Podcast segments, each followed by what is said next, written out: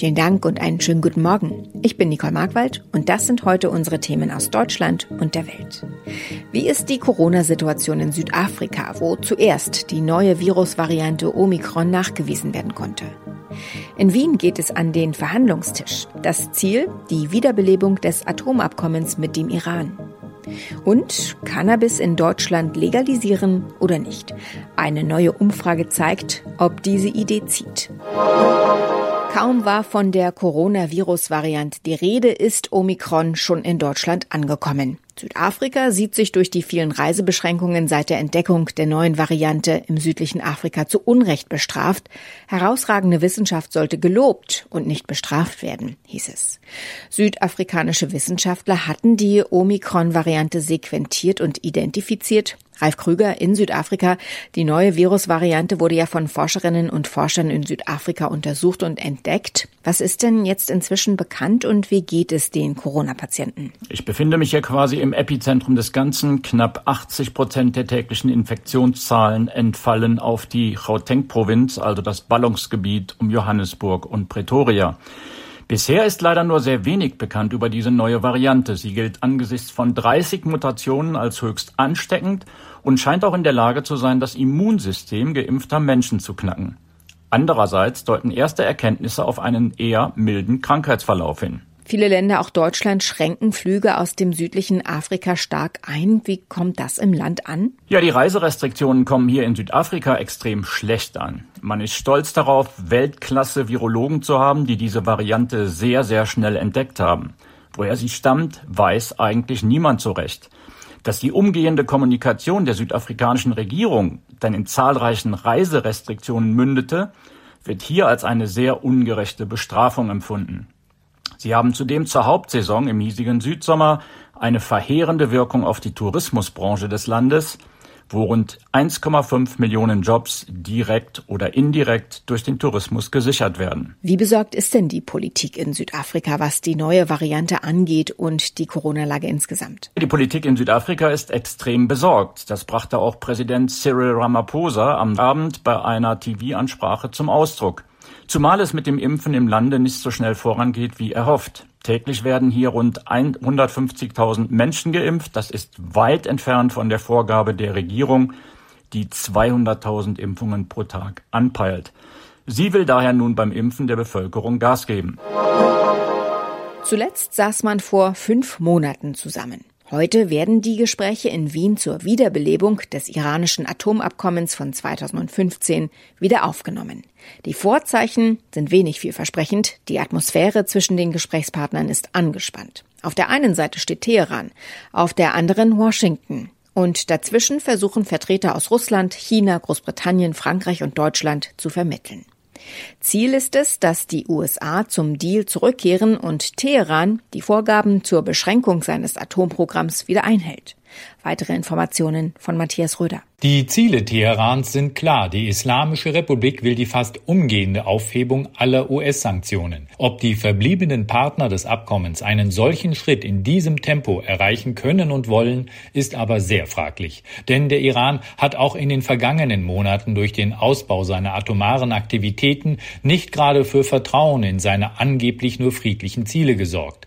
Für alle Beteiligten steht viel auf dem Spiel. Beachtet Teheran die Vorschriften des Atomdeals weiterhin nicht, könnte die Region mehr denn je zum Pulverfass werden. Die neue Ampelkoalition plant die kontrollierte Freigabe von Cannabis an Erwachsene. Dieser Plan aber spaltet nach einer Umfrage die Menschen in Deutschland. Nach einer Befragung durch die Augsburger Allgemeine sprechen sich 43 Prozent für die Freigabe aus. Aber genauso viele lehnten sie auch ab. Jan-Henner Reitze berichtet aus Berlin. Die junge Generation ist eher für die Legalisierung. Zwei Drittel der 18- bis 29-Jährigen unterstützen die Ampelpläne. Unter den Befragten ab 65 sind zwei Drittel dagegen. SPD, Grüne und FDP planen eine kontrollierte Abgabe von Cannabis an Erwachsene in lizenzierten Geschäften, was auch neue Steuereinnahmen bedeuten würde. Befürworter argumentieren, dass damit illegaler Handel auch mit verunreinigtem Cannabis eingedämmt werden könne. Gegner warnen unter anderem, Cannabis sei eine Einstiegsdroge. In unserem Tipp des Tages geht es heute um die Corona-Impfung bei Kindern. Die Europäische Arzneimittelagentur hat den Impfstoff von BioNTech Pfizer für fünf bis elfjährige zugelassen.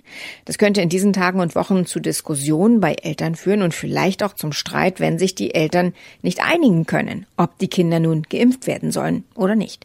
Was macht man da? Ronny Thorau weiß mehr. Erstmal, wie ist die Rechtslage? Entscheiden allein die Eltern, ob fünf bis elfjährige geimpft werden oder haben die Kinder da auch was zu sagen?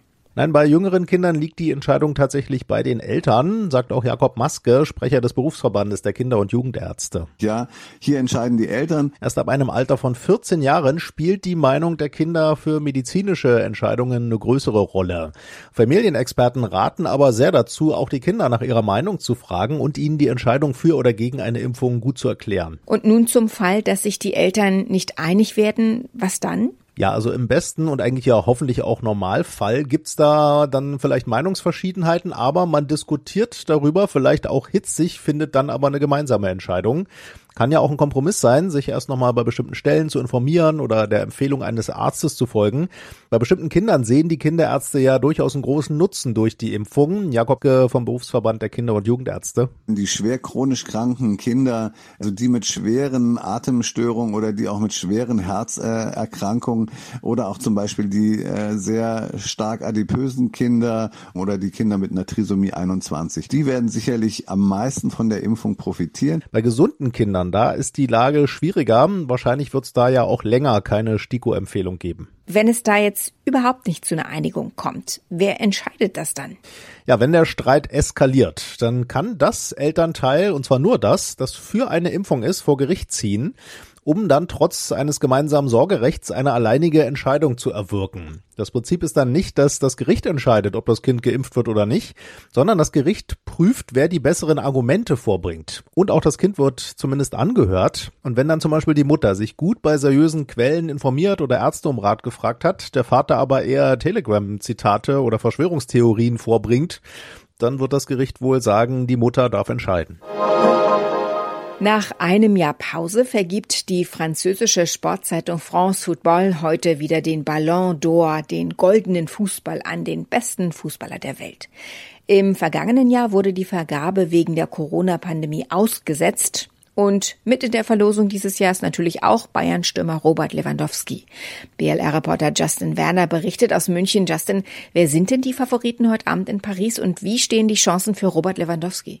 Naja, die größten Chancen, die werden heute Lionel Messi und eben Lewandowski ausgerechnet. Für Thomas Müller gibt's übrigens gar keine zwei Meinungen. Das hat er nach dem 1 zu 0 Sieg gegen Bielefeld am Samstag bei Sky auch ganz deutlich so gesagt. Ja, der Levi muss das Ding ziehen, das ist ganz klar. Und ein Blick auf die Statistiken zeigt auch im Vergleich zu Messi hat Lewandowski in diesem Jahr deutlich stärker performt. Beide haben für ihre Clubs bisher 40 Spiele gemacht. Messi hat 32 Mal getroffen, Lewandowski aber ganze 51 Mal und äh, ja, das ist schon eine Wahnsinnsquote. Es wäre die erste Weltfußballer-Auszeichnung für Lewandowski, wobei er hat den Titel doch vergangenes Jahr auch gewonnen, oder nicht? Naja, das ist ein bisschen tricky, denn tatsächlich gibt's zwei verschiedene Auszeichnungen. Einmal den Ballon d'Or, der eben heute vergeben wird und dann gibt's auch noch die Weltfußballerwahl der FIFA, also des äh, Fußball-Weltverbands, und die hat Lewandowski eben im letzten Jahr gewonnen. Äh, Messi ist, was die Ballon d'Or-Vergabe heute Abend angeht, übrigens mit sechs Titeln der Rekordgewinner. Mal schauen, ob sich Lewandowski diese Trophäe dann auch noch in den Schrank stellen darf. Auch bei den Frauen wird die Trophäe heute vergeben. Wer ist da die Favoritin? Ja, genau, 20 Spielerinnen stehen da auf der Auswahlliste. Übrigens keine Deutsche unter den Nominierten und äh, die Favoritin ist Alexis Putellas vom äh, Champions League-Sieger FC Barcelona. Die wurde zuletzt auch schon als Europas Fußballerin des Jahres ausgezeichnet. Soweit das Wichtigste an diesem Montagmorgen. Ich heiße Nicole Markwald und wünsche einen guten Tag.